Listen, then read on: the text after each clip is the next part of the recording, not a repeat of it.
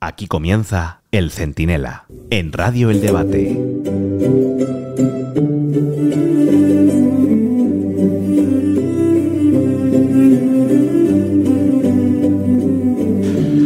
Bueno, pues ya hay acuerdo, ¿eh? De Pedro Sánchez y de Yolanda Díaz, que parecen, no sé si los amantes de Teruel, ahora que se acerca el Día de Todos los Santos, don Juan y doña Inés, ¿eh? ¿Quién le iba a decir? Un acuerdo entre el Partido Socialista Sumar. Vaya sorpresón, ¿verdad? Bueno, hoy es 24 de octubre, día de San Antonio María Claret.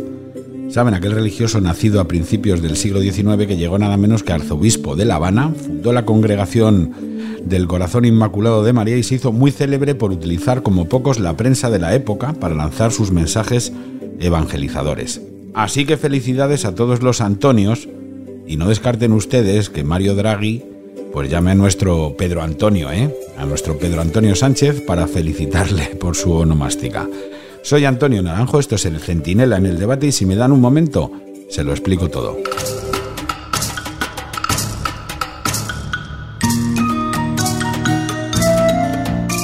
Bueno, si le llama a Mario Draghi, Super Mario, lo mismo tiene la ocasión de darle a nuestro Pedro Antonio, al que está de santo, algún consejo para que el presidente en funciones intente enmendar un peligro que ya es evidente en la economía española y que entre tanta guerra y tanta investidura está pasando sorprendentemente desapercibido. Yo les digo, la IREF, ya saben que es la Autoridad Independiente de Responsabilidad Fiscal, que monitoriza la economía española en tiempo real, acaba de advertir hace unos días ¿eh? que la desaceleración económica de España sigue avanzando y que ya estamos en riesgo real de contracción. El Producto Interior Bruto, que en el caso de España es muy bruto, más bruto que ninguno, del tercer trimestre del año, puede caer ya dos décimas. Lo que unido a las cifras de deuda, de déficit y de paro real, no el de Yolanda Díaz, ¿eh? que a esta se lo prepara, eh, pues no sé, el CIS de Tezanos. Esto, ahora está con la jornada laboral de, de, en fin, de cuatro días o de 32 horas, o por qué no de 22 y cobrando el doble. En fin, bueno, todo esto junto dibuja un panorama, la verdad es que muy preocupante. Yo no les quiero asustar, solo prevenir. Pero si a eso se le une una inflación real disparada, unos tipos de interés por las nubes, la posible supresión de las ayudas al IVA o al transporte público, que ya figuran en el memorándum, el memorándum económico que mandó España hace, un, hace 10 días a, a Bruselas, y además la subida de impuestos anunciada, que algunos cifran en 7.000 millones de euros, pues esto pinta mal, muy mal, ¿eh? Bueno, veremos si Draghi se acuerda de Pedro, de Pedro Antonio, de Pedro Antonio Sánchez, y le llama. Pero quien lo mismo si tiene que hacer una llamada en estos días, Pedro Antonio, es a una persona que de santo tiene poco, ¿eh? Hoy no celebra nada. Puigdemont, que espera como poco ese contacto telefónico para avanzar en un acuerdo de investidura que de momento solo parece cerrado con Sumar y con Bildu. Bueno, de hecho, aquí lo contamos, en el Centinela ya hace mucho tiempo y en el debate, es posible que tenga que mandar Pedro Sánchez, a falta de que vaya él mismo, a Zapatero, a negociar las cositas con Puigdemont, ¿no? Estará allí el tío acariciando un gatito y diciendo pasad todos por taquilla. Bueno, pero ¿se imaginan ustedes a Sánchez telefoneando a un prófugo de la justicia para tomar nota de sus exigencias y perder luego la zona baja de la espalda en atenderlas a cambio de que le haga presidente? Pues esto puede pasar, y mucho más, ¿eh? Una ley de amnistía que obligará a España a pedirle perdón a los golpistas. Un relator internacional para que de repente parezcamos el Ulster, ¿se acuerdan? En la, la, Irlanda, la, Irlanda, de los 80 y de los 90, bueno, de los 70 también, negociando allí, en fin, y convirtiendo aquello en zona de guerra. Y algún compromiso además de permitir una votación en Cataluña para avanzar en la independencia. De todo ello van a hablar, en persona o por teléfono, con un intermediario o cara a cara, con Zapatero o él mismo. Y el mero hecho de negociar con un prófugo para intercambiar favores obscenos ya retrata la catadura del acuerdo y de los personajes que lo puedan cerrar. Hasta The Times, lo contaba el debate en estos días, que es un periódico serio de Londres, ha tenido que denunciar la insólita disposición de todo un dirigente europeo a formar gobierno gracias a un nacionalista huido a Bélgica. Pero la capacidad de sorpresa con Sánchez es inagotable.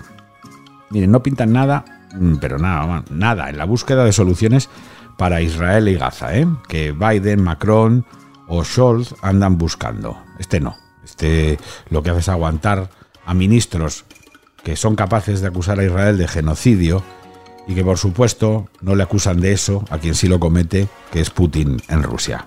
Pero bueno, esto no lo hace, ¿eh? pero sin embargo ha sido el primero de Europa en movilizar a su ministro de Exteriores, a este Álvarez, Álvarez de Copas, para que la Unión levante las sanciones a Nicolás Maduro.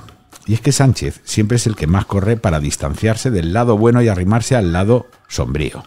Otegui, Puigdemont, Maduro y bueno, y Putin de momento no, hasta que Podemos apriete y no le quede otra, quizá de hacer algo pacificador, ¿eh? decimos lo de pacificador eh, eh, hacer algo pacificador con Rusia, lo decimos así entre comillas, porque ya saben cómo pacifica el nacionalismo en España Pedro Sánchez, que es dándole lo que pida.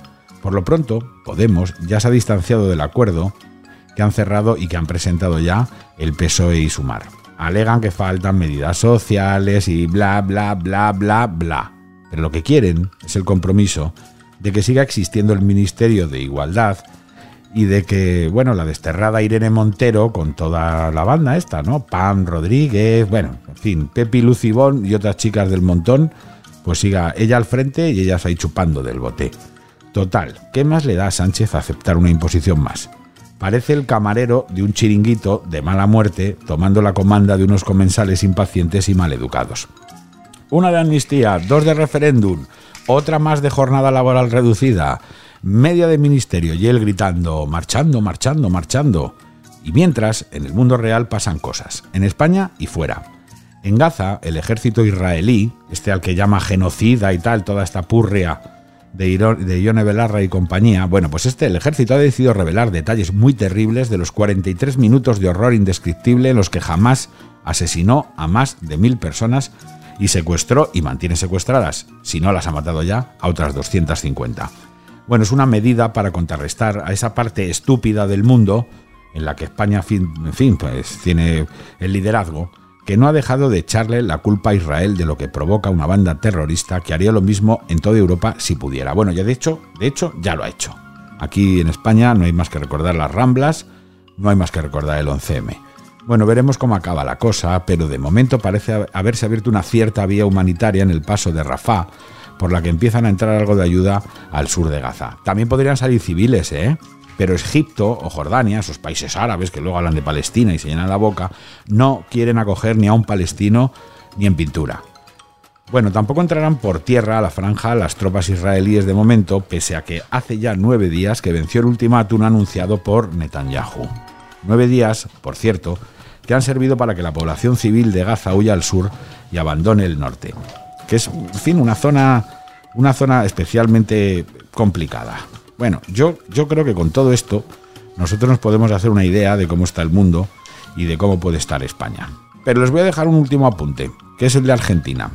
La balanza allí se inclinará hacia el peronista Massa o hacia el ultraliberal Milei en función de lo que haga Juntos por el Cambio, que este es el partido de Macri que anda tortas tras su derrota. Unos quieren irse con uno y otros con el otro, al mejor postor. Bueno, si aparece Pedro Sánchez, seguro que ofrece lo más grande para que se vayan con él. Pero de lo que hagan los restos del macrismo dependerá el resultado final en Argentina. Y claro, ¿por qué hablamos tanto de Argentina? Pues miren, porque se parece bastante a España. O España se empieza a parecer bastante a Argentina como se empieza a parecer bastante a, a Venezuela. Allí los gobiernos han gestionado la pobreza como una herramienta electoral. Aquí es todavía peor. En España de alguna manera, aunque suene muy cruel, han hecho que el negocio de la pobreza, de inducir la pobreza, se convierta en la mejor manera de retener votos y de generar pues, sociedades clientelares. Vamos ya con el resto de cosas del día en la tertulia que tenemos por aquí ya invitados. Seguimos en el Centinela en el debate. Hola, soy Santiago Bascal y quería mandar un abrazo a El Centinela del debate y muy especialmente a su conductor, Antonio Naranjo. Un abrazo a todos. El Centinela con Antonio Naranjo, Radio El Debate.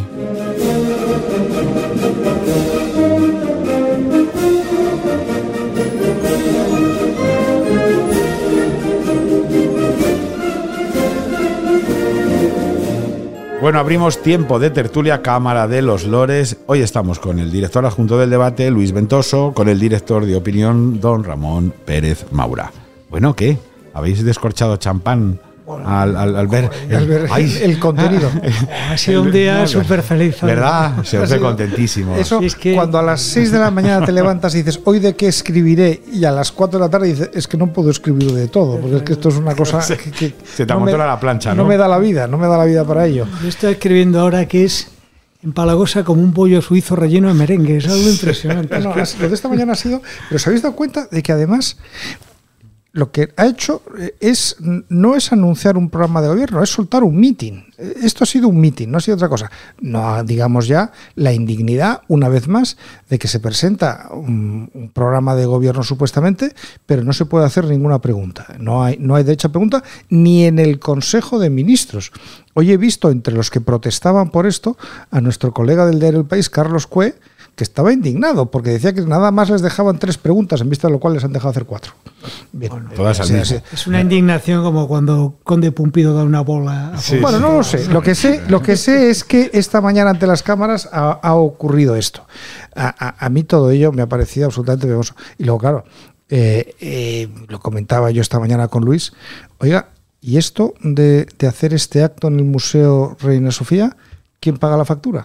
Bueno, lo hemos estado mirando y la verdad parece que se ha hecho todo correctamente. eh, Y hay una opción de alquiler y, y- lo, han lo han alquilado. No es muy caro, curiosamente. Valía la sala 1.800 euros. Pensé que sería más. Ahora, a mí me sigue resultando raro que se preste un museo nacional del Estado, aún siendo alquiler, para un acto partidista. Se me hace raro, ¿no? No, Luis, oye, Luis, se puede alquilar ser- para cualquier acto privado. Eso no es. Pero a mí me gustaría tener alguna comprobación de que esa factura se ha emitido Ah. y pagado. Porque que cuesta eso, no tengo ni idea. Si te han dicho que cuesta eso, supongo que cuesta eso. Por si yo mañana voy a alquilarlo y me dicen No, que es que cuesta yo, yo- 5.000. yo te lo digo porque confío que tu próximo cumple lo celebremos allá a la Bien, vera del. Guernica. Eh, vale, supuesto. pues eso. Eh, pero, Con pero, pero, Sicilia, pero primero Ramón. quiero comprobar que, que el PSOE ha pagado esto. Que esto ah, es No, una la factura. factura que no la hemos visto, es lo que nos ha dicho el equipo de prensa del museo. Ya, pero también tened, eh, eh, imagina, vale, lo han pagado. Porque yo, le sobra el dinero. Pero mm, eh, esto de, no, hemos estado luchando hasta el final. Uf, las discusiones y los debates oye, para llegar al acuerdo han sido tediosísimas y muy complicadas y no lo teníamos claro. ¿Y de verdad puedes tener alquilada una sala de un día para otro? O sea, yo, yo estoy convencido O de que menos, la menos sala- de un día. La Sí, se, sala la se la ahí- han acordado anoche, según Claro. han dicho, esta madrugada, ¿no? Bueno, eso es lo que dicen. Bueno, pues eso, que pues decir, eso es- aunque a nadie le eh, sorprenderá a esto. Siete horas de antelación. O... Claro, ya, pero que la sala estaba alquilada desde el 24 de julio, vamos. O sea, que si la han pagado, lo veremos. Vamos, que solamente cuesta 1.800 euros y no lo alquila nadie porque, porque está disponible. ¿no? Claro, está siempre disponible. Es lo que me estás ¿no? diciendo. Porque Han llamado a las 3 de la mañana y han dicho, necesitamos el Reina Sofía para hemos mañana. alcanzado ¿no? esto y tal. Y aparte de, en fin, de las coñas marineras con, con esto, ¿creéis que el acuerdo entre, entre Sumar, bueno, entre Sumar, que luego es Podemos, eh, el Frente de Judea, eh, de Liberación de Judea, el Frente de Judea Libre, Y bueno, todo Monty Python, todo, sí. Eh, ¿Creéis que ya es el anticipo definitivo de un acuerdo al que se sumará finalmente Bueno, acaba Puigdemont de o salir todavía una noticia muy Bueno, interesante, que eh, es el consejo de Puigdemont este De la República. tal diciéndole que no, que no pacte con Sánchez de modo alguno. Es verdad que, es- que no es vinculante, pero oye, hay que... y que él hace lo que quiere, pero, pero bueno, es, es, es, es, es un paso más que yo creo que el único fin que tiene eso es que Puigdemont pueda exigir todavía más. Ah. O sea, yo sigo creyendo que va a haber gobierno, que no va a haber eh, elecciones anticipadas y todos estos mm, pequeños regateos son para subir el precio. El más interesante, interesado en esto es el propio Puigdemont, que mm, no, eh, no sabe si, si hay elecciones, si puede haber una combinación de números que le vuelva a dar el enorme poder que tiene en este momento Junts, que no ha tenido convergencia tanto poder en su historia, teniendo tan pocos eh, diputados como tiene ahora. Sí, sí. A mí me contaban de esto del Consell de la República, que fue un invento de, de Puigdemont. O sea, que fue una cosa que él Sí, dijo, sí, como, sí. "Bueno, pues, la República de Narnia necesita sus instituciones, ¿no? Y una de ellas era pues el Consell de la República, ¿no? Que, que llegó a tener, fijaos, me contaban, 100.000 personas apuntadas ahí, ¿eh? O sea, que hay 100.000 personas que se creían esto de, de la Guerra de las Galaxias. Eh, pero que, sin embargo, en los últimos tiempos había sido objeto de una encarnizada batalla entre el propio Puigdemont y su, su, su, su mayor detractora interna, que curiosamente es Clara Ponsatí, la tarada esta que dijo, ¿os acordáis? Esta la que hacía sí. sangrantes contra Madrid, no, de, de Madrid al cielo, el día en el que Madrid Ma- murieron. Madrid, vamos a Sí, pronunciar. ma- ma- Madrid. es que no sé ni, pro- no sé ni pronunciarlo. Eh, en cretino, como se dice. Bueno, pues esta es la que dijo cuando murieron más personas en Madrid en la pandemia, el día que murieron más personas por COVID en Madrid, y puso un tuit que era de Madrid al cielo. Bueno, pues esta tal Clara Ponsatí es la que de alguna manera ha intentado que el Consell de la República no es que se rebele contra Puigdemont, pero no lo controle Puigdemont. Y a lo mejor eso explica una votación que va en el sentido contrario al que Puigdemont pueda querer. Aunque puede darse la paradoja de que el Consell de la República, con Ponsatí movilizándose, esté contra Puigdemont, pero en el fondo coincida con la estrategia de Puigdemont. Vosotros, por resumirlo y perdonad el rollo, dais ya, eh, insisto en ello, dais por seguro que Puigdemont va a investir con una amnistía a Pedro Sánchez, sin más, porque firme con Yolanda Díaz, que además en el paquete va incluido de alguna manera resucitar un poco a Ada Colau en Cataluña, cosa que Puigdemont por supuesto no quiere. Bueno, yo, yo, eh, ¿cómo se van a cerrar los detalles de todo eso? Sinceramente no lo sé. Eh, entre otras cosas porque ahora han empezado a pedir la alcaldía de Barcelona Sí. y yo, vamos, no tengo ni idea. Eh, ya sé que Sánchez es capaz de vender a su madre y a su hija, a las dos, pero me cuesta un poco creer que a Colboni, al que acaba de conseguir colocar con gran dificultad en la alcaldía de Barcelona, lo vaya a echar solamente por esto. Vamos, oye, insisto, es capaz de vender a todo lo que tiene todo lo que tiene alrededor. Pero mm, yo yo sí creo que lo que vamos a ver al final es que eh, cueste lo que cueste y dentro de una cierta decencia de aparente y de poder justificarlo de alguna manera, porque claro, esto de que aquí em, hemos conseguido pacificar esta sociedad y que ya no haya tensiones y que todos estemos de acuerdo, yo esto cada vez lo veo menos. Lo que, lo que estamos consiguiendo es que esos partidos queden absolutamente marginados. Y lo que él está haciendo en este momento con todas estas concesiones es... eh, es engordar a unos partidos que están en su peor resultado electoral en Madrid desde hace 20 años, no recuerdo la fecha exacta. Yo creo que Puigdemont va, a venir, eh, vamos, que lo va a apoyar seguro por una cosa humana, de que es la usual alternativa para volver a España limpio polvo y paja, y eso es irresistible. Pero quería hacer un inciso, creo que hemos pasado un poco rápido por lo de Yolanda y Sánchez, porque hay un tema muy interesante y es que refleja una manera de ver la vida que es fatal. ¿Qué se propone ahí? Trabajar menos y cobrar lo mismo, sacrificando Sí. al empresario. Ahora íbamos para allá. ¿Qué, qué se propone? El beneficio caído del cielo es malísimo. Las empresas no deben ganar dinero. Se propone una especie de recorte social, igualación a la baja, una receta como lo que se está viendo en Argentina, que es malísimo todo eso. Me parece a mí, ¿no? Sí, ahí se incorpora también a la mesa el director del debate, Víctor Rubido. Estábamos hablando del sorpresón que hemos sufrido hoy, conociendo de repente, nadie se lo esperaba, que Pedro Sánchez y Yolanda Yolanda y yo. se ponían de acuerdo, ¿no? Es- es- son conocidos como Yolanda y yo. Yolanda y yo, sí. Sí, oye, la verdad es que es difícil encontrar a alguien eh, que compita mejor en ego con Pedro Sánchez que Yolanda Díaz, ¿eh? Sí, pero en bueno, eso estamos bastante de acuerdo, sí. el director nos preguntábamos y la respuesta más o menos era ¿cómo engrasa esto eh, el terreno de la, de la incorporación de Puigdemont al acuerdo? Y ahora vamos con lo que planteaba Luis, que es muy interesante, de una de las propuestas estrellas o estrelladas de este pacto.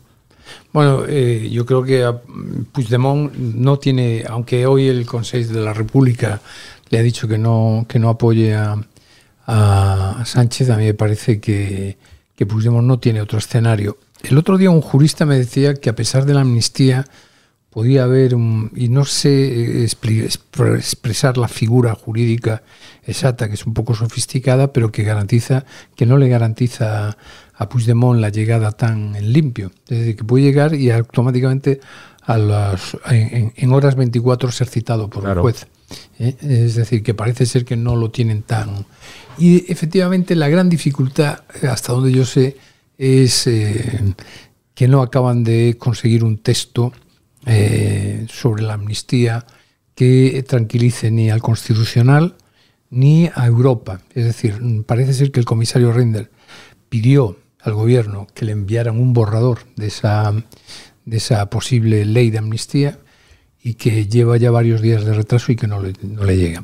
Digo esto para decir que esas deben ser las dificultades para llegar a un acuerdo con, con Puigdemont. Es de consumar, por- ya había el acuerdo. Es decir, no sé por qué han escenificado esta performance. Pues que- para ocupar un rato de televisión. Que no se hable de la Un amnistía. rato que en 24 horas, canal de televisión española, Sí, sí. vamos, no es que fuera, era una inundación de imágenes, Sí, ¿no? estaba Xavier Fortes contento. estaban, vamos, todos celebrándolo allí, ¿no? Pero, pero lo curioso es eh, que a mí me parece que, que el- hoy por hoy eh, Sumar es un apéndice de lo que es el sanchismo, ya no es el socialismo, es el sanchismo, que es una máquina de ocupar el poder, nada más, y eh, con una ideología de objetivo variable, que no sabemos muy bien hacia dónde quiere ir exactamente, y ahora con Puigdemont, pues eh, la dificultad es eh, simplemente garantizarle a él personalmente que va a venir y no le va a ocurrir nada. Y creo que, aunque lo están intentando, no se lo pueden garantizar. Fíjate, pero por lo que dice el director del debate, ni lo más eh, sencillo está garantizado.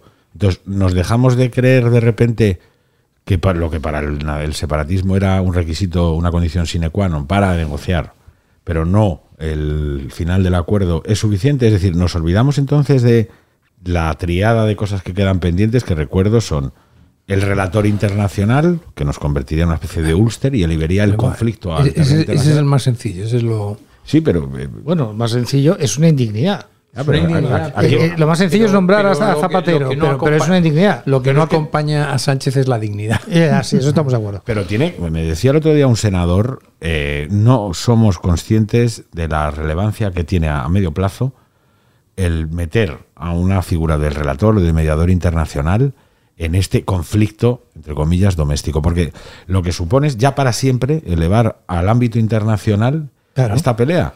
Está, eh, en fin. Reconocer que es una pelea Claro. entre dos estados. y por tanto deja de ser decisiva o única la voz constitucional de España y de repente también participan en el futuro de la organización del Estado otras organizaciones. Pero, insisto, ¿creéis que esto del relator internacional y lo que viene después, que es la consulta eh, llamada como se llame y puesta en el calendario como se ponga, mm, no van a ser puestas de la manera que sea negra sobre blanco en un acuerdo con Puigdemont? Yo creo que sí. Yo creo que Van sí. a aparecer, o sea, Vamos, llamadas no sé con qué palabras y con qué términos, pero que eh, le van a vender que lo que él pide se le concede. Y, y- porque es que, ¿qué ha cambiado? Estamos exactamente donde estábamos hace mm, eh, tres meses. Él está dispuesto a todo con tal de que le den la presidencia, que es lo que sabemos desde el día 23 de julio. Y, como sus interlocutores se han dado cuenta de que esa era la situación, pues van subiendo en la puja. Y yo vuelvo a decir lo que me- mencioné antes. Esto del Consejo de la República de hoy, lo que vale es para poner un precio más alto, es que mira los problemas que tengo, es que tengo que contentar a esta gente. Dame más. Y si eso es, es que el mediador internacional sea un amigo suyo de la Cataluña francesa, pues eh, será ese el mediador internacional, ya lo verás. sí, o sea, Es que lo que lo que se pide ahora realmente es mucho más elevado. Es que hemos visto cosas increíbles, ese es el problema. Estamos hablando de un presidente del gobierno que pactó con los separatistas ocho meses después del golpe de Estado que él mismo ayudó a reprimir. Y que hizo, contra, hizo los indultos, hizo lo de sacar a los etarras, ha hecho todo. ¿Qué, ¿Qué cabe ya para el asombro? Por supuesto que era la amnistía, le llamará Pepe o Manolo, pero hará, claro que sí. pero insisto, Y traerá relator, traerá lo que haga falta. y referéndum, o sea, de verdad, Si tiene que poner a Rhodes y cantar el ahí un poco con el piano, lo que haga, lo que haga falta. gran pianista eh, Rhodes, ¿eh? pero de verdad, y, y- y cuál sería la reacción de la sociedad española? O sea, de verdad vosotros creéis que Un poco más de manifestaciones que, que ahora. antes del 27 de noviembre, es decir, de cuando termine esto, es decir, el día de la investidura de, de Pedro Sánchez, sea cuando sea, que es un escándalo que no lo sepamos todavía, ni siquiera hoy que hay un acuerdo, ha tenido la decencia la presidenta porque- del Congreso de porque- decir, oiga, pues mire, no, porque no tiene cerrado Claro. no tiene cerrado los votos de Puigdemont. claro, No los tiene cerrados, entonces hasta que no los tenga... La, hoy puede ser una anécdota, pero el Consell famoso ese que está ahí en Waterloo le ha dicho que no. Es decir, no tiene cerrado eso. Y Bien. no lo tiene cerrado, yo creo, porque no le tiene garantizado a Puigdemont. solo por eso. Vamos, eso es mi... eh, Esto de hoy de, de sumar es una coña. Es, es una forma de, Es decir, eh, los de Esquerra están de acuerdo, los de Bildu están de acuerdo, eh, el BNG está de acuerdo, el PNV a su manera va a facilitarla. Solo falta un escollo, Puigdemont. Y Puigdemont solo tiene más allá de que se ponga estupendo con el, el pacto fiscal, no sé qué, básicamente tiene, a mí me tienes que garantizar que yo que me marché mío. en un maletero vuelvo En gloria. en, en- en Alfombra olor de multitud, en una cuadriga por Sí, la diagonal de Barcelona y con Y- los y- laureles. y ellos eso no se lo pueden permitir porque a mí, insisto, una persona de relevancia jurídica de este país me dice, aun dándole la amnistía, podría ser citado ante un juez al día siguiente. Claro. Entonces, Hombre, No, y además, esto es un Estado de Derecho, todavía hay Y aquella- el juez, y el juez es de arena. No, y aquella obsesión en vamos a revisar los votos para no depender de Puigdemont es porque sabían de la dificultad de Puigdemont, lo que sí.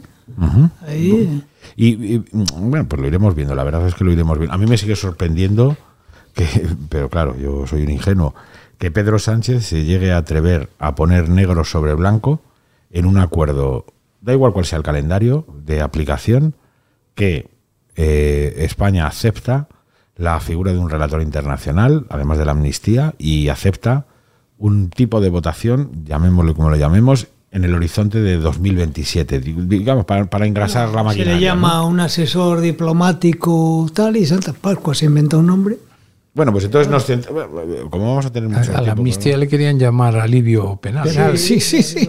Qué horror. Qué horror. Que hay que decir Que que, suena el como una eufemismo, crema del mo- los de eufemismos ¿eh? Sí. es una de las características que acompañan siempre a eh, todos los partidos, eh, a todos los La democracia orgánica. Exactamente. Lo- eh, sobre todo a- tanto al fascismo como al comunismo. A todos los totalitarios Claro. les ha acompañado el eufemismo. Los, los campos de concentración no se les llamaba campos de concentración, No. se les llamaba reasignación, no sé Sí. qué. Tal. El trabajo te hará libre. Y claro, y, y todo, y, la democracia orgánica, pues no deja de ser una Es- democracia. Yo creo que eso lo decía, era Huxley en, en Un Mundo Feliz, ¿no? Que decía, cuanto más, eh, algo así, no la recuerdo de memoria, cuanto más pomposas la son las que- palabras, luego dice siempre el director que me las invento, pero No, no, no, no. no. pero quedan bien, ¿no? Pero era, Las era- citas quedan muy bien Ya siempre le ha hecho dos tomos más no, a Cicerón. era- yo creo que era en un mundo feliz, sí, que cuando más pomposas son las, de- las palabras, más siniestras son las intenciones. Y eso en el caso de Sánchez puede ocurrir. Pero bueno, aunque tendremos tiempo de hablar de esto, lo que sacaba hace un momento Luis aquí en la mesa de- del Centinela en el debate sobre este ah, punto del acuerdo entre, entre Batman y Robin, entre Pedro y, y Yolanda, sobre, sobre el gobierno de- Catwoman, este caso. Catwoman, es que no, y, uf, y el, el- el- no, Catwoman es él, es que aquí son más inclusivos, ¿no? Y, el, y ella será Superman. Bueno, el acuerdo sobre la jornada laboral, ¿qué creéis que significa?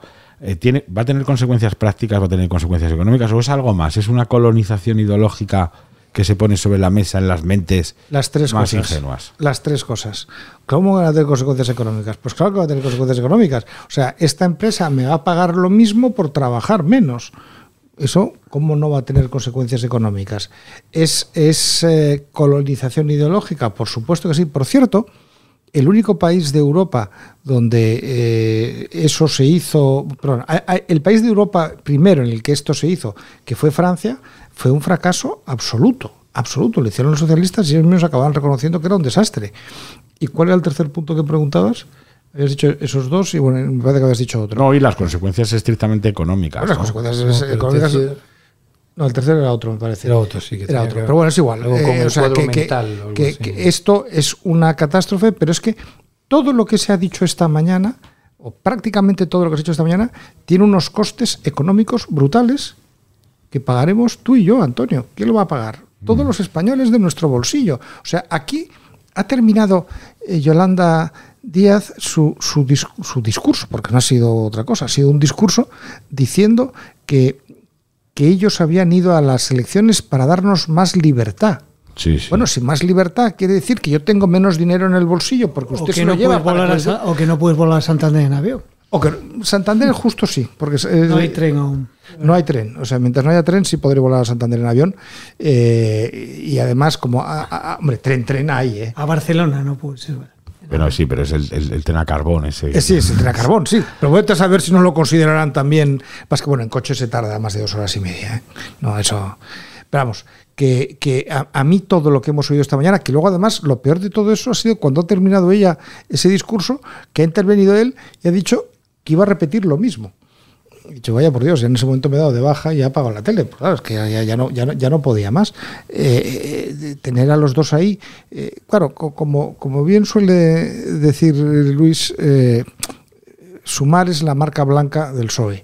Y bueno, pues esta marca blanca del PSOE lo ha demostrado hoy, ha hecho ella la primera intervención y luego Sánchez ha ido detrás a repetir todo lo que había dicho ella con otras palabras, pero con, con la misma carga ideológica. Y yo con esto quiero insistir una vez más en que el PSOE de Pedro Sánchez ha dejado de ser un partido de centro izquierda y hoy es un partido de extrema izquierda.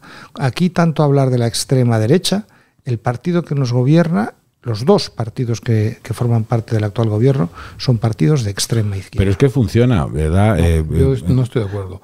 El PSOE es de extrema izquierda, Sumar ya es antisistema. bueno, de acuerdo. Sí, que son Sí, dos sí, sí, sí, conceptos de acuerdo. sí, lo aceptamos, ¿no? Pero fijaos que funciona. El mejor ejemplo es Argentina. O sea, ¿quién iba a decir Pero es que Argentina el- es un de- vamos a ver, Sí, Argentina pero- no, es que hay que dar datos. Argentina era un país extraordinario en 1920, es decir, hace 100 años, era la quinta potencia económica del mundo, quinta potencia económica del mundo. Tenía magníficas universidades, tenía un, sistema hospitalario, ríete del cubano y tal, un sistema hospitalario y un pozo de cultura extraordinario con las mejores editoriales en lengua española, las eh, Losada, Sudamericana. Era un país del primer mundo, en un extremo del globo terráqueo, pero un país del primer mundo. Se entregó en manos del populismo y hoy Argentina está a la cola, a la cola de los países en el mundo con una inflación insostenible para cualquiera, que es un 140%. Entonces, es un buen ejemplo de cómo unas políticas populistas pueden Claro, acabar pues, destruyendo que países. Con una sola diferencia, que Argentina tenía petróleo, que Argentina es enorme, tiene eh, para ganado, para agricultura, para, en fin, y que y no tiene una población como puede tener España. Es decir, eh, a- aquí peor me lo pones. Claro, pero es que han votado los argentinos. El, el- el- el personaje más votado ha sido el ministro de Economía de ese gobierno, el que ha que generado. puso los El que ha hecho- 140%. Claro, en un país. El que ha provocado toda esa catástrofe. Claro, entonces, pero, pero al final se reduce a una batalla, a una conversación, una discusión ideológica. Porque, ¿qué es lo que están proponiendo en el fondo Yolanda, Díaz, todo este, este- lo que nos gobierna lo que está proponiendo? Está proponiendo, Dios no existe. La familia tradicional con hijos es una horterada franquista que hay que abolirla y hay que crear otra cosa. El hombre y la mujer biológicos no existen. El empresario que se esfuerza en crear un empleo es un cabrón, voy a decirlo rápido, y hay que abrazar los impuestos. El persona particular que se esmera un poco, hay que darle otro atracazo fiscal. Eh, la unidad en la nación no existe porque somos una nación de naciones. Entonces eso todo hace un corpus de pensamiento que es lo que se le está predicando a la sociedad española y hay que revertirlo. Por eso se equivocó mucho en su primera fase, yo creo que ahora está girando, el nuevo dirigente del PP cuando entendió que todo eso era secundario y que había que hablar del precio de la lechuga. No, no, no. Hay que hablar de esto, porque esto es lo que va a jugar el futuro de España. Al hilo de lo que está diciendo Luis, una de las brillantes frases esta mañana de la vicepresidente en funciones ha sido eh, hablar de que había que poner mayores impuestos a, a la, a la banca y a las industrias energéticas y tasar los beneficios caídos del cielo. Mm. O sea, que no es porque trabaje nadie. Ahí, si no hubiera trabajadores, los beneficios caerían del cielo también. sí. Pone, no ponen torres de alta tensión, No, ni torres claro, eólicas. no, no no. trabaja nadie, abren la ventanilla, no, caen del cielo. Aparte de la perversidad que tiene esto, porque yo siempre no me canso de repetir que todas esas eh, eh, esos bancos y esas eh, eléctricas, el, el, el Bilbao Vizcaya e Iberdrola, tienen miles y miles y miles de accionistas que complementan 9 millones de españoles participan en lo que se llama el capitalismo popular. Vale. 9 millones de personas compran acciones Claro. en España. de- y cobran normalmente Dividendos. unos dividendos con los que complementan sus pensiones. Y ahora usted lo que va a hacer es quitarle al banco el beneficio para que esos pensionistas que tienen un complemento a su pensión no cobren un dividendo y que... Pero hagamos jodan. balance de dos iniciativas legales de este gobierno de Yolanda y yo. Eh, uno fue el CSI. ¿En qué, ¿En qué terminó el CSI?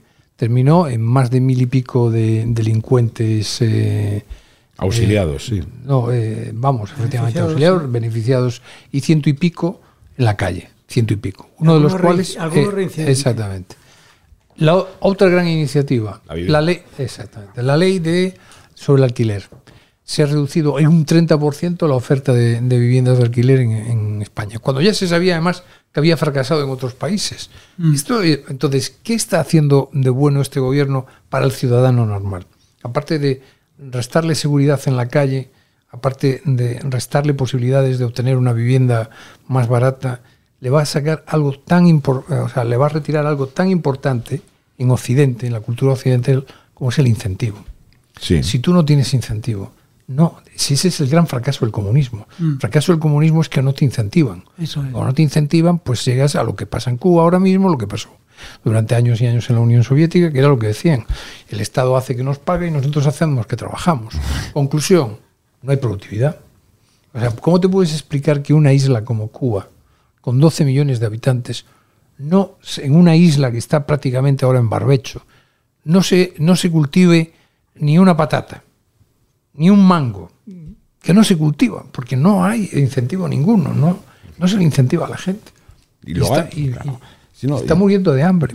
Claro, pero es que eso parece ser comprado. Es que estamos con un gobierno comunista. claro, exacto. No, Sí. no, sí, no, lo que ocurre El, el programa es que, que, hemos no hay esta mañana medios es de gobierno comunista. De Eso verdad, es no hay medios como esto. Eh, hay que insistir mucho en esto. El problema más importante que tiene España es que tiene un desequilibrio mediático como no ha ocurrido nunca. Y todas las televisiones, porque nosotros ahora mismo podemos llegar a unos cuantos miles de personas. En este preciso instante nos están escuchando varias miles de personas. Muy bien. Pero las televisiones llegan a millones. Y este país tiene 48 millones de habitantes. Y las televisiones están todo el día diciéndote que todo eso es bueno. Que todo eso es bueno. Como decía el otro, para rojos y para maricones. Claro. Pues ya está. Y, y eso se soluciona que, que teniendo una cadena de televisión, eh, director, habrá que Sí, hacer. sí, el- a ver, entendemos, ¿no? estamos en ello, estamos No, en claro. ello. Estamos en ello. No, pero es, es verdad que al final. La... Además tenemos futuras presentadoras de programas. ya. Sí, ya tenemos alguna por aquí invitada, ¿eh? Sí, sí. Puede saludar, ¿eh? Usted, lo, lo que usted quiera. Es que tenemos hoy aquí el, el, oh, el estudio de- del Centinela lleno de gente, ¿eh? No cabe, un- no cabe, no cabe un alma. Eh, eh, dejadme que os haga otra pregunta y ya os dejo. eh, Ya nos que- mandas a... No, no. A espárragos. que mañana Ya ustedes cierres el Senado, no, ya cierres el. Senado como ha hecho. A mí, que eso es otro Sí. dato, Otro- perdonadme otro que, asunto. que no Sí, esté sí. en Cierre el Congreso, no el Senado. Pero, pero hoy, eh, en una brillantísima intervención de Luis Ventoso en la COPE, acompañándote a ti y a Sí. algún otro contertulio, eh, eh, eh, y recordando el artículo de- del día anterior, recordaba Luis eh, por qué fracasan las, eh, o cómo fracasan o cómo se arruinan Las democracias. democracias. Eh, en ese catálogo es lo que acaba, lo que está intentando ahora este gobierno, que es el Senado, como hay mayoría del PP, lo Sí, voy a anular. lo anulo, es que eso es lo que hizo Maduro con la famosa asamblea. sí, sí, Yo, como es del, o sea, es un concepto de la democracia de lo más y, y no hay- no se escandaliza nadie, ni el PP se escandaliza. No, no, no. Le vamos a cerrar el Es que es Senado. una fotocopia de, de la De- época de. Es, No, es una cámara Maduro. cerrada, que es la de Maduro Sánchez, y otra que la ha conseguido Guaidó Feijóo Sí, sí. y la está. Así Sí, es. La Es es muy buena. impresionante. Sí, pero es que a eso le añades que el Congreso tampoco funciona, No, que el Tribunal Constitucional es pues lo de Está Fernando. Galindo, ¿no? En la película de un esclavo, un amigo, un servidor, un siervo. Pues así es como se Eso comporta. topa todo con una de las frases más tristes que se escucharon en España: es qué exagerados sois, hombre, si no pasa nada. Ah, esas otras, sí. Pero fíjate, en eso han sido inteligentes, ¿eh? Porque a fuer ¿Qué pasó que con tengamos los? No pasa nada. Claro, que, que tengamos que, ins- que insistir en cosas que son escandalosas, han conseguido hacer una caricatura. Ah, no salís de Venezuela y de ETA. Ah, no salís del comunismo Sí, y de sí, España sí. se rompe. Pero ellos están en la guerra civil, que es lo más interesante. Claro, que, Sí, que, que, pero que tiene es, los medios. que, es la- lo, lo del último minuto. Bueno, pues dejadme que os haga esa última pregunta. Luego usted, director, tiene que venir para el final del astrolabio. Pero eh, en todo esto que acabamos de hablar, ¿vosotros sois de los que percibís... eh, que esto hay que contarlo porque la... la- la- Esto es una fotografía para. Una Cuéntelo, la, cuéntelo. util- la utilizaremos, ¿no? Pues si lo que, hasta donde usted pueda leer. Es una fotografía, yo pongo, déjeme que ponga el contexto, que también tenemos que situar a la gente. El, el- el señor director está enseñando ahora mismo en la mesa, eh, ante las miles de personas congregadas en, en el En el auditorio, en el auditorio, esto es, debate. el auditorio Javier Bardem de- del debate. Es- eh, Está enseñando una fotografía que no sé si puede comentar usted, pero es muy, es muy No, es, curiosa. eh, en fin, es las autoridades, el, el- eh, la zona de autoridades de la entrega de los príncipes, princesa de Asturias, el viernes pasado en Oviedo, donde el bueno del presidente del Constitucional pues se nos, se nos duerme, no sabemos si por aburrimiento Bueno, o en un- pero, pero en un se duerme y su cuerpo toma una postura de derrumbe. está en una, de derrumbe, en una vamos. abstracción sobre la amnistía, ¿cómo podemos colocar eso? y tal? A mí me parece como agachado, que a lo mejor es la mejor postura para lo que le pide Pedro Sánchez habitualmente. ¿eh? Pero lo enlazo con lo, con lo enlazo con esta imagen, esta última pregunta que os quería hacer. Precisamente en esa ceremonia, ¿sois de los que veis en el discurso del rey un recado elegante cuando dice eh, la unidad de España, la cohesión, no se puede ir contra la historia de España? ¿O creéis que es la típica frase hecha que se, sie- No, que se yo creo que, en, en yo creo galas? que es un mensaje muy claro, pero también creo que este gobierno le ha dejado y le está, le está dejando con las decisiones que va a tomar en una posición en la que ya solo puede hacer recados elegantes. El, el discurso del 3 de octubre de 2017 hoy es absolutamente inviable. Se levantaría el gobierno contra él si lo hiciera. El gobierno, no, no, no los golpistas de, de octubre del 17, se levantaría el gobierno. Por lo tanto, bueno, el valor que pueda tener los, los recados elegantes, pues está muy bien, pero es un recado elegante nada más. Luis, Yo no puedo hacer juicio de intenciones sobre eh, con qué objetivo lo dijo, pero sí quiero que lo que dijo totalmente contradictorio con lo que está haciendo el designado a la presidencia del gobierno. Eso sí, eso es indiscutible. ¿no? Por eso se queda en un recado elegante, no es más que eso. ruido.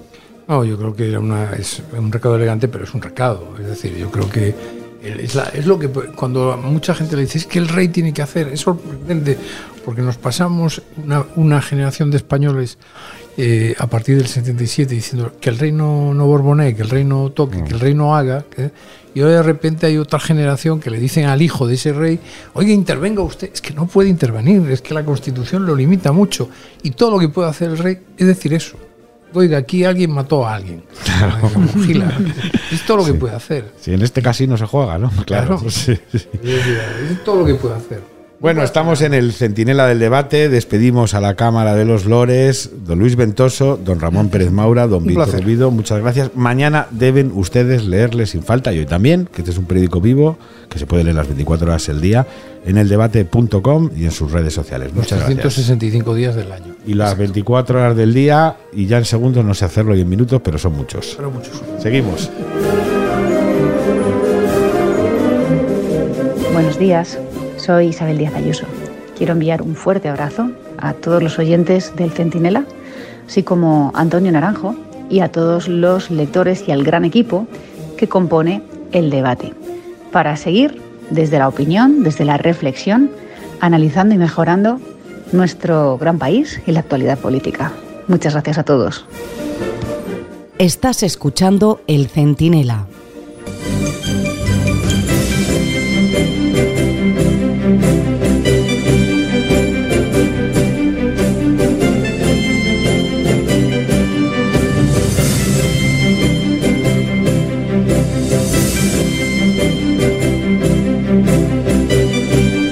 Es que me está diciendo Dani, cuidado que vamos a la, a la siguiente. Nah, si a mí lo que me gusta es que se oiga.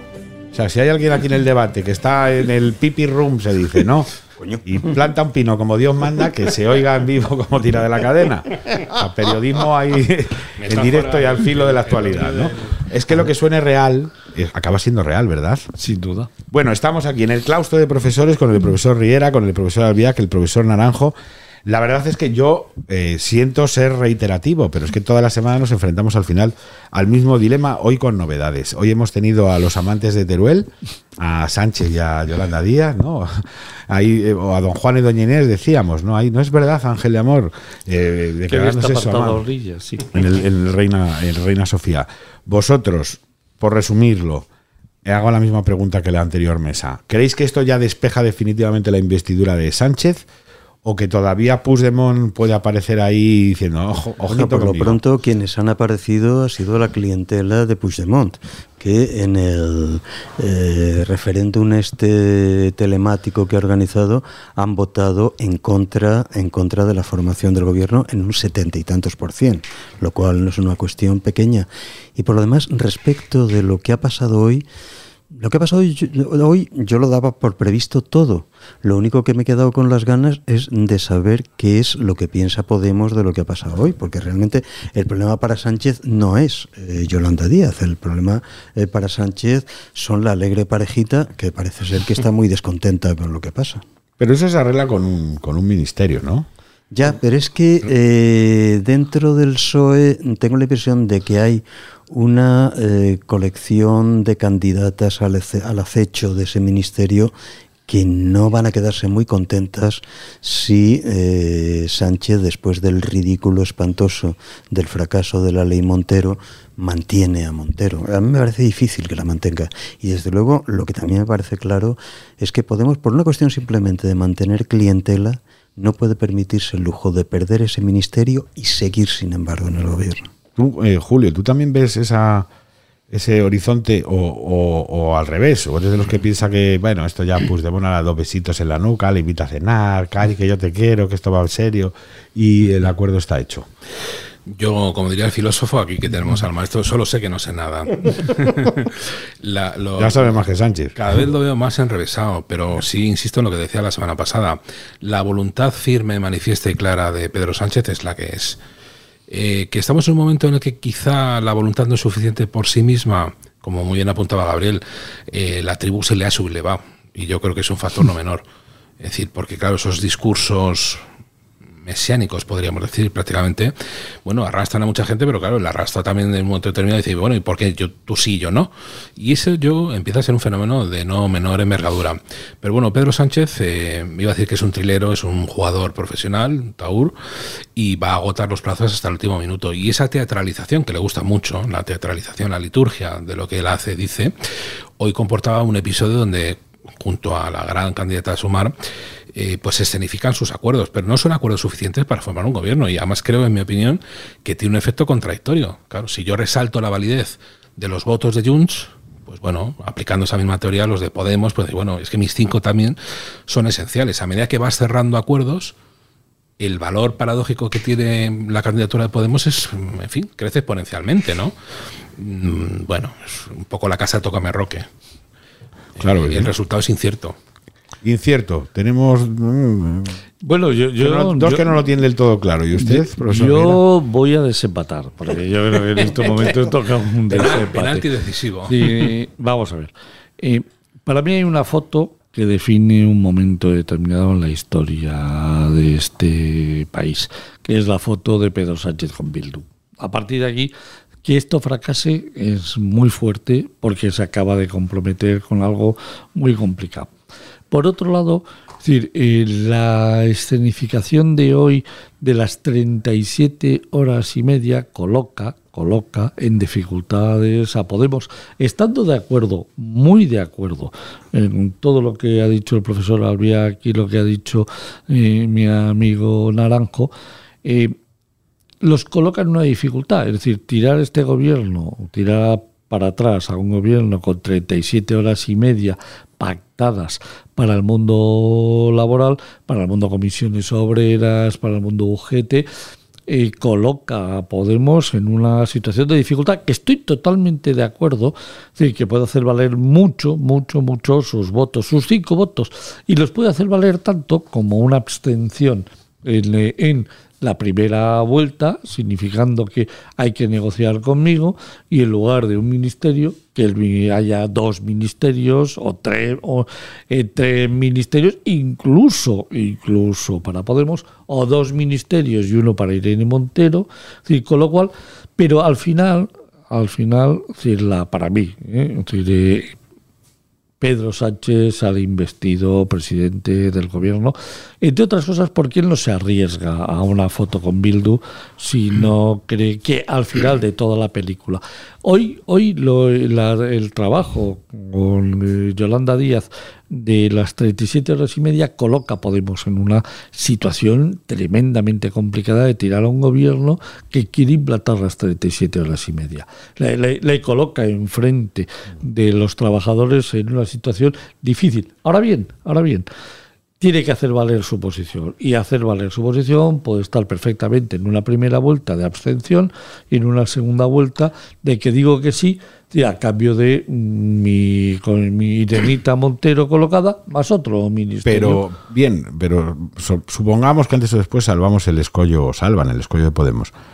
El escollo de Puigdemont o no es tal escollo, o sí va a serlo, a lo que voy cada día parece eh, venderse más la idea de que con la amnistía ya, está, va ya va a estar esto hecho, pero es que luego vemos que cada día se va, habla más desde la trinchera de Puigdemont, aquí en Madrid se hacen los sordos, como si fuera toda la voluntad de Sánchez suficiente para arreglarlo, pero se vuelve a hablar cada vez más de algo que el debate ha contado muchas veces, el relator internacional, el aprobar de la manera que sea, porque al final con la retórica vale para luego ya forzar, de esto Julio sabe mucho, las costuras legales eh, y adaptarlo, pero a fin y al cabo aceptar la celebración de un referéndum con el derecho de autodeterminación. Pero claro. sí esa es la clave. Pero es la clave no solo para, para Madrid. Es que a veces perdemos de vista que eh, Puigdemont se está jugando su carrera política. Pero yo, eh, creo que sí, si, Puigdemont, en este momento. No, sí, claro. Este pero, sí, claro, pero, pero es que en el caso de Puigdemont eh, no ha conseguido prácticamente poner pie en la, en la presidencia porque lo han echado inmediatamente fuera, fuera de España. Eh, para Puigdemont yo creo que es absolutamente vital el retornar a la, a la presidencia de la Generalidad.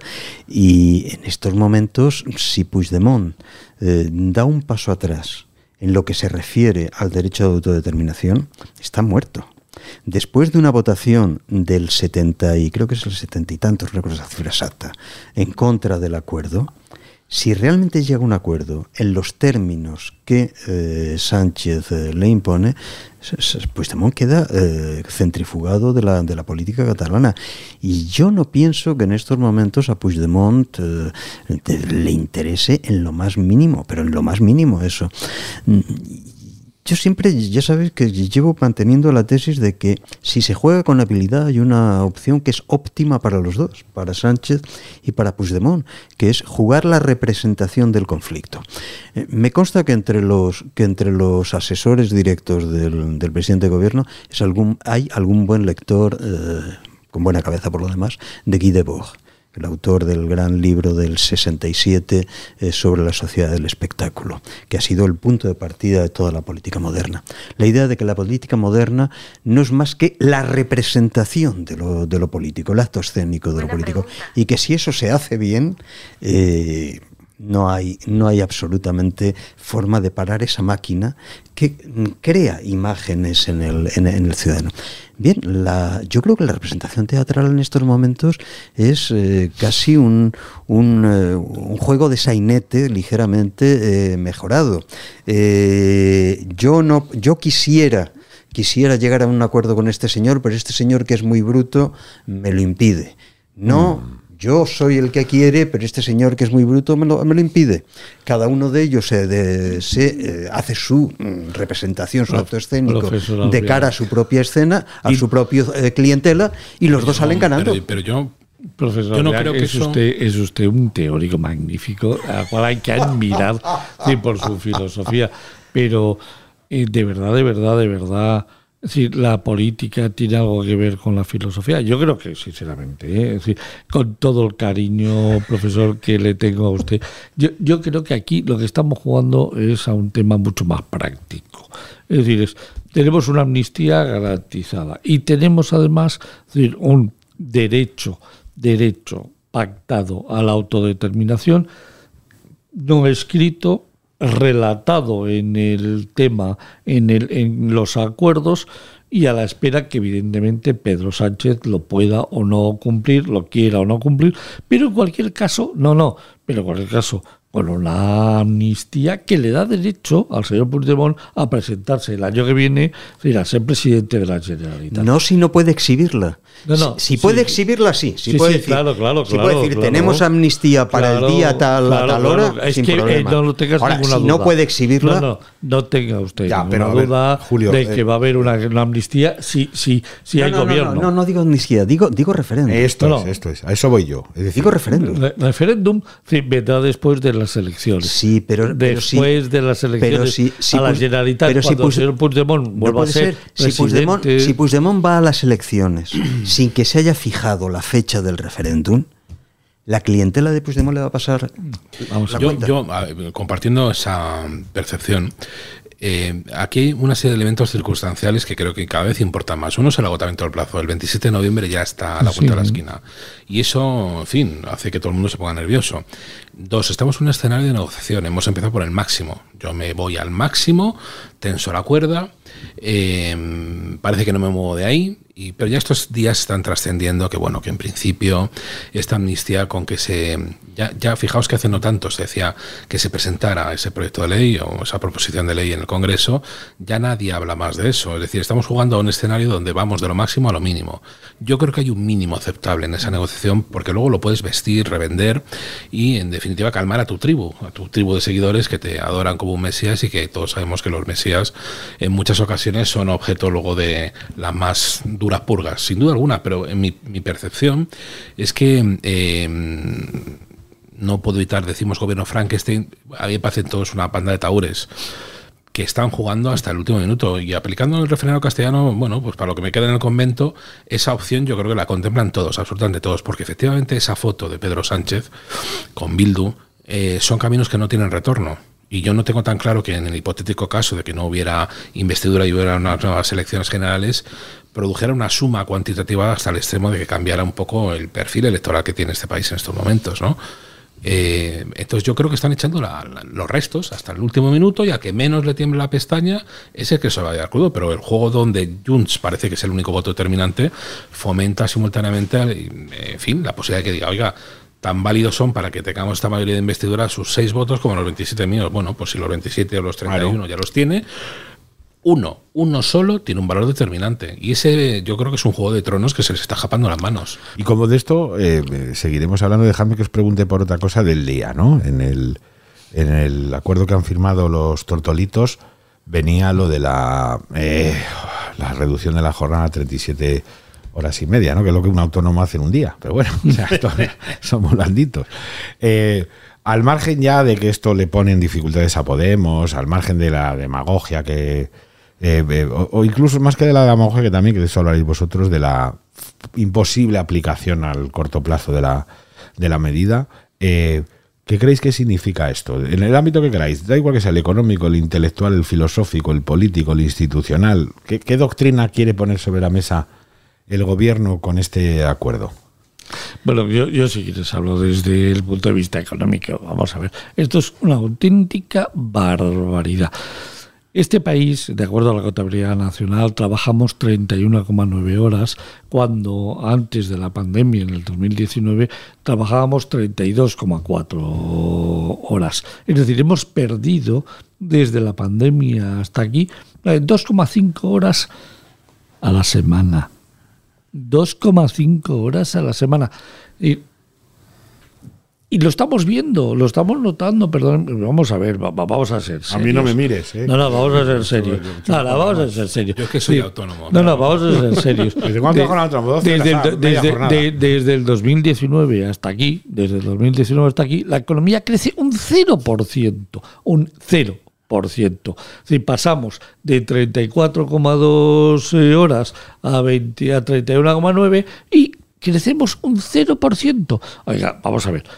¿Quiere usted bajar otras dos horas y media de media? Le- la economía en los próximos tres años le demostrará a usted que creceremos otro 0%, porque la productividad se va a tomar por el saco, porque nos... La economía depende de, múltiples factores, entre ellos la productividad de, los empleos. Es en estos momentos, tocar esto después de haber tocado el salario mínimo interprofesional, que lo van a volver a tocar, que es que no nos lo están diciendo, pero lo van a volver a subir. Y entonces, bajar las horas, subir el salario mínimo interprofesional su- supone, bueno, pues aproximadamente aprox- dos puntos como mínimo de efecto del Producto Interior Bruto en los próximos tres años.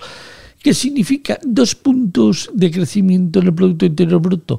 Pues lo que ha supuesto 0% de crecimiento. Sí, la economía está parada. La economía ha hecho crack en España, en Europa y en otros muchos países. Ha hecho crack. Decir, la IREF sigue diciendo que vamos 0,2% Eso de decrecimiento En este último al die- trimestre, en ¿no? este último trimestre a 19 de octubre con los datos de coyuntura. Manzanera, la presidenta Lini, podrá decir lo que le dé la gana, le podrá decir lo que le dé la gana, pero la realidad es ese modelo matemático econométrico eh, que tiene la IREF que dice que decrecemos un 0,2. Es decir, cualquier otra cosa, es decir, que se, se aleje de 0,2 puntos de diferencia entre menos 0,2 y un 0, bueno, pues vale, puede ser una realidad. Pero Hemos de- llevamos decreciendo cuatro meses seguidos las exportaciones, cuatro meses seguidos el incremento, o sea, el, eh, el IVA decrece sobre eh, eh, los meses eh, anteriores del año pasado. Oiga, todos los indicadores de coyuntura son un desastre. El último, el de la cifra de negocios, ha caído un 17,3 en el mes de agosto con respecto, con respecto a diciembre del año pasado. Y me dice usted que quiere aplicar una bajada de 2,5 horas. Bueno, pues otros dos puntos que nos cargamos en el Producto Interior Bruto. Es decir, esto es una barbaridad en todos los aspectos. Eso está claro desde el punto de vista yo sí, económico. os- yo- yo no me he leído el acuerdo en detalle ni en no detalle. Esta noche le echaré un ojo para conciliar el sueño rápidamente y caer rendido. ¿no? Pero me suscitan varias preguntas que formulo aquí en la mesa, ¿no? Es decir, eh, yo no sé si esa reducción de la jornada también es proporcional a las media jornadas, por ejemplo, lo cual tendría, en caso de que esto fuera cierto, un efecto catastrófico sobre la propia economía. Eh, insisto, me lo voy a leer esta noche Mm. porque Pero ¿por qué no va a afectar a la media jornada? Si, si una jornada de 40 horas son 20, es decir, la de 37,5 serán pues 18,75 Por eso digo, pero si esa aplicación eh, efectivamente concurre, que no, insisto, no he tenido la osadía de leerme el acuerdo, donde que es la carta a los Reyes Magos, formulada a octubre, que bueno, luego largo lo es que la cosa no funciona y que la economía se nos va a la mierda, pues ya buscaremos culpables, porque yo creo que estamos en la fase de este gobierno y potencial sucesor nuevo gobierno, está en la etapa de hacer la carta a los Reyes y a eso no te penaliza nada. Es, es exactamente eso. O sea, yo no pienso que ni, ni la señora esta Díaz ni, ni, ni Sánchez tengan la menor intención de aplicar eso, porque hasta el más lerdo sabe perfectamente que la economía española no lo soportaría. Lo que sucede es que naturalmente han empezado ya una eh, presunta campaña electoral y entonces naturalmente están tratando, lo decís hace un momento, de poner a Podemos en una situación complicada. Oye, que estamos prometiendo lo más que se puede prometer en economía. Y si no sale, será porque estos señores no me exactamente, han porque estos señores nos han, nos han saboteado. Pero vamos, yo pienso que eh, tanto Sánchez como Díaz saben perfectamente que lo que han hecho hoy es un acto teatral de perfecta imposibilidad en la aplicación. Y yo estoy, perdóname, por desgracia he visto ya este gobierno en funciones antes gobernando, es decir, sacando es salarios mínimos interprofesionales adelante, es que sabían directamente desde el Banco de España que iban a generar reducción de empleo, que lo han generado, y para evitar el problema, si lo que han hecho es eh, eh, medio pensionistas y mm, otros conceptos, es decir, decir, los eh, eh, contratos eh, fijos discontinuos. No, no, no, no les importa. A ellos no les importa un pepino la, la realidad económica de este país. No les importa nada. Siempre Lo que les- sea maquillable, que es lo que no, no, claro, es decir, no, no, un es que todo, claro. pero- pero- maquillar, maquillar, ¿me estás hablando de maquillar? No, no, me, me estás hablando de maquillar. Sí, sí, de. Perdón, me acaban de mandarle, acaban de mandarle a Europa que vamos a terminar con un billón 578 mil millones de deuda cuando, eh, por, y te lo digo, el billón 578.000 te lo va a publicar el Banco de España el día 23 de noviembre, eh, cuando saque con los datos, con los datos Pero, José de Tesoro no, Español. Es decir, no, no, y quedarán tres meses, quedarán tres meses, eh, es decir, eh, quedarán tres Es el reloj meses. del profesor Riera, le está llamando en este en directo Sí, sí, Nadia sí. Calvillo. Nadia Calvillo, era Nadia, ¿cómo Te lo va a mandar sabes? a la policía. en- ¿Cómo lo sabías que era Nadia Ha sido Calviño? era Nadia Calviño, ¿verdad? Míralo, míralo. Era sí. Nadia Calviño llamándome diciendo Pero- cállate la boca. pero, Cállate la hoy, boca. hoy el, el presidente ha dicho que no hemos tenido unos datos en creación de empleo como nunca jamás, lo sabía. como, como nunca Ese el jamás, como nunca jamás, decir, como Sí, nunca jamás, es decir, hemos tenido, hemos tenido tan pocas horas trabajadas, tantas, tantas horas trabajadas como que estamos por debajo de las del 2000, 2008. En horas Horas trabajadas. trabajadas por debajo del 2008, sí, por debajo del 2008 un 3,8%. Pero vamos a ver, por favor, vamos a ser serios. Lo- el maquillaje de los números es absoluto. Y si tú quieres saber números, me los preguntas a mí, que yo te doy los de verdad. Te, te los doy Bien, ha quedado enteritos. claro. Pero primero tómate un orfidal, por favor. Sí, también te lo recomiendo para que no no, que otro no, no, lea. el ángel exterminador ha llegado. Hoy, llegado. ha llegado el ángel Pero dejadme que os haga aquí. una. eh, como Ah. sé que en esta os vais a extender, de- dejadme que diga que es la última eh, eh, eh, pregunta, pero sé que os va a encantar eh, responderla y barra libre, quitaros la palabra, dárosla.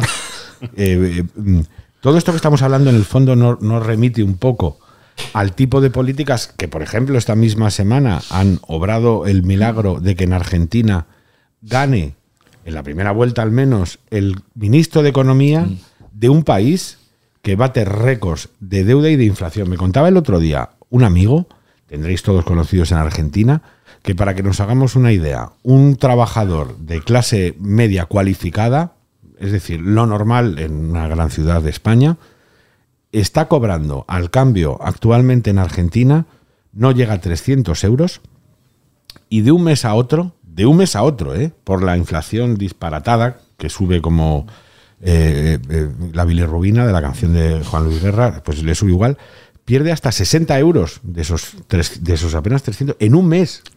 Es decir, y sin embargo le han votado. ¿No creéis que con esto de la jornada laboral, de no te preocupes, hermano, que ya me encargo yo de ti, que el Estado social, que bla, bla, bla, el nuevo... ¿No creéis que en el fondo se está generando una sociedad Es usted de una a Argentina? es usted de una maldad extrema, porque efectivamente cuando uno, a su lado, cuando uno ve, cuando uno ve el ejemplo argentino que pasa eh, de ser el segundo país con mayor renta per cápita del mundo a ser el país más arruinado del universo, gracias a una curiosa cosa llamada eh, peronismo, en la cual se han inspirado los populistas eh, españoles y que en el caso de Argentina tiene la curiosa virtud de que pasan los días, pasan las semanas, que decía el otro, pasan los meses, pasan los años, pasan las Pasa décadas y pasan los siglos todo puede cambiar en este mundo menos el peronismo. Recuerda usted lo de Borges, ¿no? Si los peronistas no son ni buenos ni malos, son incorregibles. Eh, eh, por Dios, ya lo único que nos faltaba es que efectivamente el modelo peronista acabase imponiéndose. Pues tiene pinta, ¿no? No, Yo simplemente, déjame que te diga una cosa, porque creo que Más ha hecho una campaña fantástica. Sí, verdad. Fantástica desde el punto de vista de la imagen. El Gran Buenos Aires ha sido regado de un cartel, un cartel, no nos olvidemos que decía, con este gobierno, es decir, el transporte público cuesta 56 pesos con mi ley 1.100 pesos. Toma la decisión que tú quieras. Y ese ha sido el, el- el factor, el factor, como siempre, marketingiano, de imagen, de publicidad, de... ma- Han regado el Gran Buenos Aires, el Gran Buenos Aires lo han regado, es decir, con un cartel con un cartel que ha definido la campaña. 56 pesos, mi ley 1.100 pesos. Toma la decisión, ciudadano, tú mismo. Pero eso es los argentinos. Yo lo que os, los pre- lo que os preguntaba. No, viendo- pero tú fíjate, tú te has viendo dado la cuenta. Sí, pero viendo la, la, desa- la di- la Pues dilución o la disolución de, de- de separación de poderes en Venezuela y viendo el intervencionismo económico feroz precisamente sustentado en eso, oye, estarás medio muerto de hambre, pero lo poquito que tengas, te lo garantizo yo, eh, que es el caso de Argentina, eh, y las políticas y recetas que, en España se ponen sobre la mesa, a pesar de los macrodatos que son todos horrorosos, ¿no creéis que también la sociedad española de alguna manera empieza a comprar esa idea feroz de que tranquilo que el Estado se preocupa por ti, aunque en realidad el Estado solo puede, como mucho, preocuparse de que malvivas? Ah, me toca a mí. Yo mi teoría es, la vengo repitiendo últimamente, eso es sostenible en tanto en cuanto haya dinero que lo respalde. No va a haber dinero. Si seguimos así, no va a haber dinero. Ya está.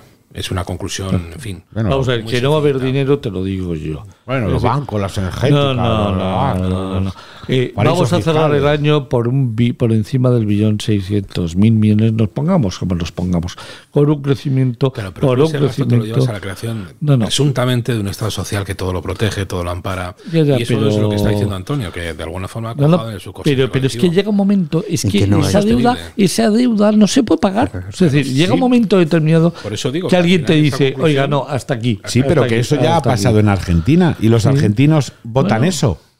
Quiero decir que no se estará generando en España una clase que hasta en el peor de los casos para cualquiera de los que estamos aquí es el mejor de los casos suyo y por tanto no le importa. Pero estamos en Europa. Eh, no, no te olvides del exactamente, tema. esa es la Estamos clave. en Europa.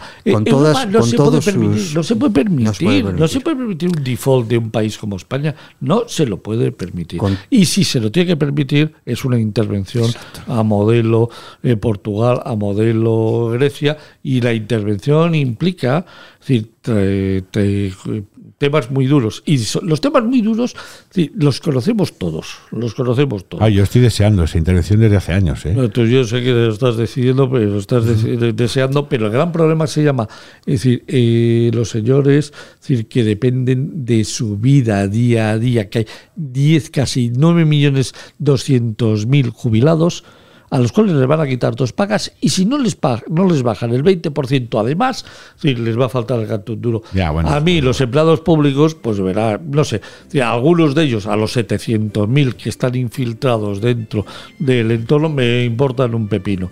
Pero a los otros, a los que trabajan, a los abogados del Estado, a los inge- a todos esos que de verdad aportan valor, entre ellos los secretarios de juzgado, etcétera, etcétera, eh, que les bajen dos pagas y además les bajen el 20% el salario, me preocupa.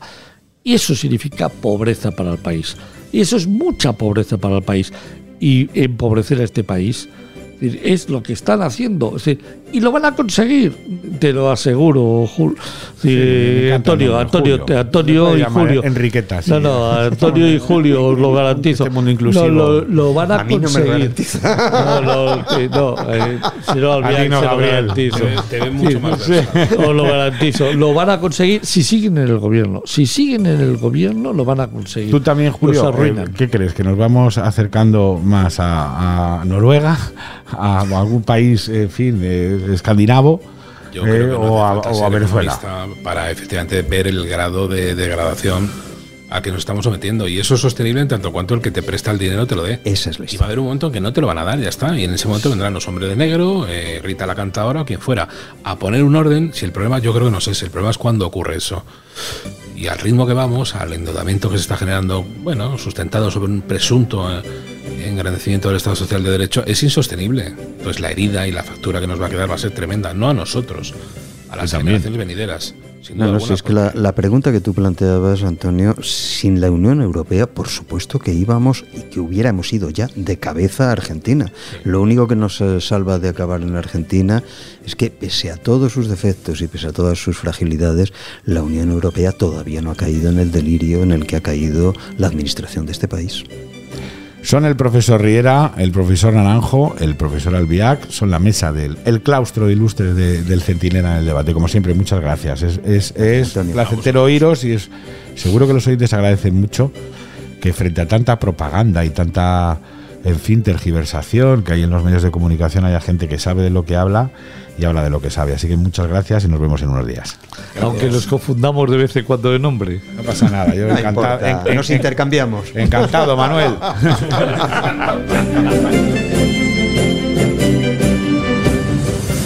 Hola, soy Juan Carlos Girauta. Un saludo a todos los oyentes del Centinela en el debate y un abrazo muy fuerte a mi querido amigo Antonio Naranjo. Abrazos. El Centinela. Radio El Debate.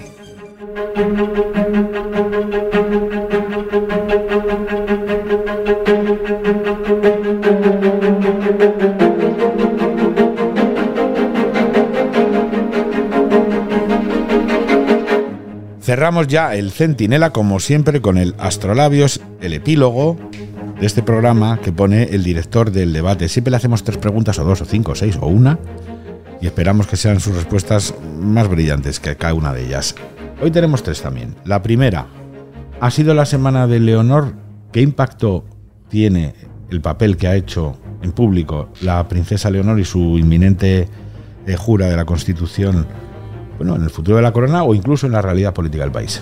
Bueno, yo creo que Leonor efectivamente el 31 de este mes jura la Constitución, es mayor de edad y yo creo que efectivamente entre su protagonismo el pasado viernes en Oviedo en la entrega de los premios Princesa de Asturias, su intervención ha sido magnífica y yo creo que poco a poco se está haciendo un personaje que es una digna heredera de ahora mismo de un gran rey, que es Felipe VI.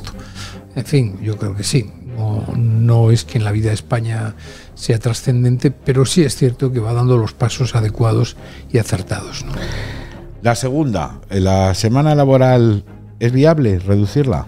Yo creo que no. Yo creo que uno de los problemas que tiene España es la falta de eficiencia en el trabajo mm, y la competitividad y nosotros solamente podemos ser competitivos trabajando más. Yo eh, creo que si estamos retirando el incentivo a la gente, de, una, de ganar más dinero, dos, de poder trabajar más, y estamos coartando una vez más a los trabajadores por un lado, porque se les está coartando, y a los empresarios por otro, pues vamos camino de eso, de, de unos... El Estado tiene que... Eh, molestar lo menos posible. Y esto es una, una iniciativa de seguir molestando a la gente. Mm, ¿Cómo progresan los países? ¿Cómo se genera riqueza? Eh, orillando al Estado a un lado y dejando que la iniciativa privada genere riqueza y por tanto se distribuya. Y la tercera y última, Javier Milei, el argentino, ángel o diablo, solución o parte del problema. Es muy complejo. Javier Milei en otro país no tendría más hueco que el de ser un personaje de crónicas marcianas, eh, de Marsan, de, Sardá. Eh, pero en Argentina, pues puede ser la solución, si se modera sobre todo. Yo le he visto algunas actuaciones, francamente, que eran un poco histriónicas, pero mm, no cabe duda que el planteamiento que hace es eh, contraponer al, estatalismo peronista, estatalismo populista peronista, contraponer una sociedad más libre, donde eh, un país tan extraordinario como Argentina puede a lo mejor crecer. Ojalá, ojalá sea la, solución para Argentina. Parece ser que se está moderando en sus formas, precisamente para intentar mm, ganar la Casa Rosada. ¿Veremos investidura de Sánchez? ¿Sí o no? Pues yo hasta ahora. no, no, ya, yo hasta ahora siempre digo que sí, que, de hecho el, el, desgaste que ha supuesto la foto con, con Bildu tiene que ser mm, que está muy seguro porque esa foto, desde luego, es hacerle mitad de la campaña, si hubiese una campaña en enero, a, la, a, su, a sus opositores. Porque haberse fotografiado con los eh, hermanos políticos de los terroristas habla muy poco de la dignidad de un gobernante de un país, ¿no? Yo estoy pensando muchas veces cuando veo eso, ¿cómo quemaría la bala que le entró a Isaías Carrasco cuando estaba en ese puesto tan peligroso, donde estaba, que era la cabina de una autopista, un militante del PSOE? ¿Qué pensará la familia de Isaías Carrasco? ¿Qué pensaría Isaías Carrasco si pudiese hablar? O Fernando Mújica, o, o Yuk, o Buesa, o en definitiva todas las víctimas de ETA. ¿Qué dignidad le puede dar a un país un presidente que se hace esa fotografía? Por eso, eh, hombre, es cierto que él tiene un gran desprecio hacia, la, hacia todo, eh, hacia todo lo que ignora además, pero mm, yo creo que tiene que tenerlo bastante amarrado. Ahora, los, últimos extortores del, de Junts empiezan a parecer que puede, puede a ver, sorpresa. La sorpresa de que a última hora, el hecho de que estemos a 25, 23, Cuatro hoy. 24, 24 de octubre y no tengamos fecha para la investidura, pues es- también es un síntoma que, en fin, ojalá, ojalá yo creo que lo mejor que le podía pasar a este país es que volviésemos a votar el 14 de enero. Muy bien. Son las opiniones, son las respuestas, son las claves de Vito Rubido, director del debate en el Astrolabio. Como siempre nos pone luz en las penumbras y los próximos días nos las tiene que volver a poner usted, que no se le acaben las pilas. Muchas gracias. A usted. Estás escuchando El Centinela.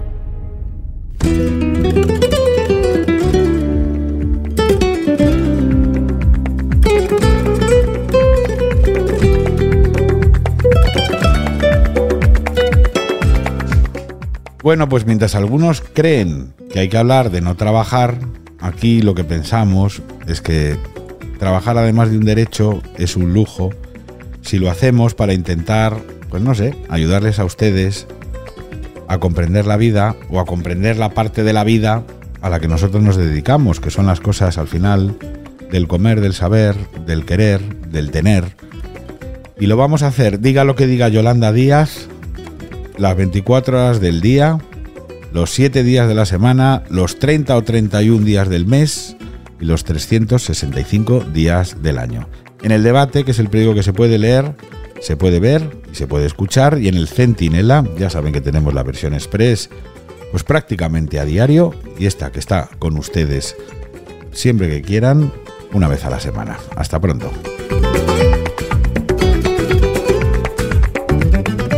Centinela. Radio El Debate.